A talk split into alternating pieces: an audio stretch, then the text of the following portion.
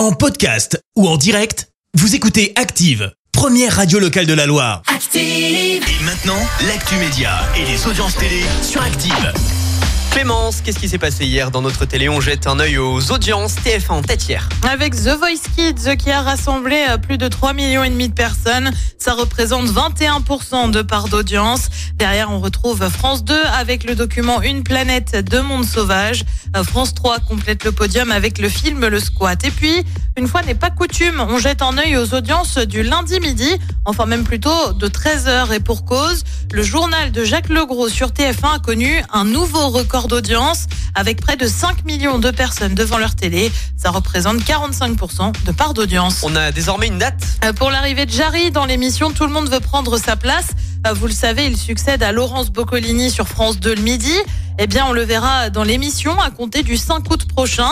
Le tournage des émissions a débuté lundi. Euh, Jarry n'est pas en inconnu de la chaîne, hein, puisqu'on l'a déjà vu dans le Big Show.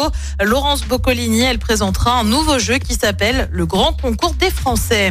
Et puis, on a aussi la date d'une autre émission prévue cette fois sur TF1. Son nom, Ma mère, ton père, l'amour et moi. Une émission de dating un peu bizarre avec des enfants qui ont inscrit leurs parents, en gros.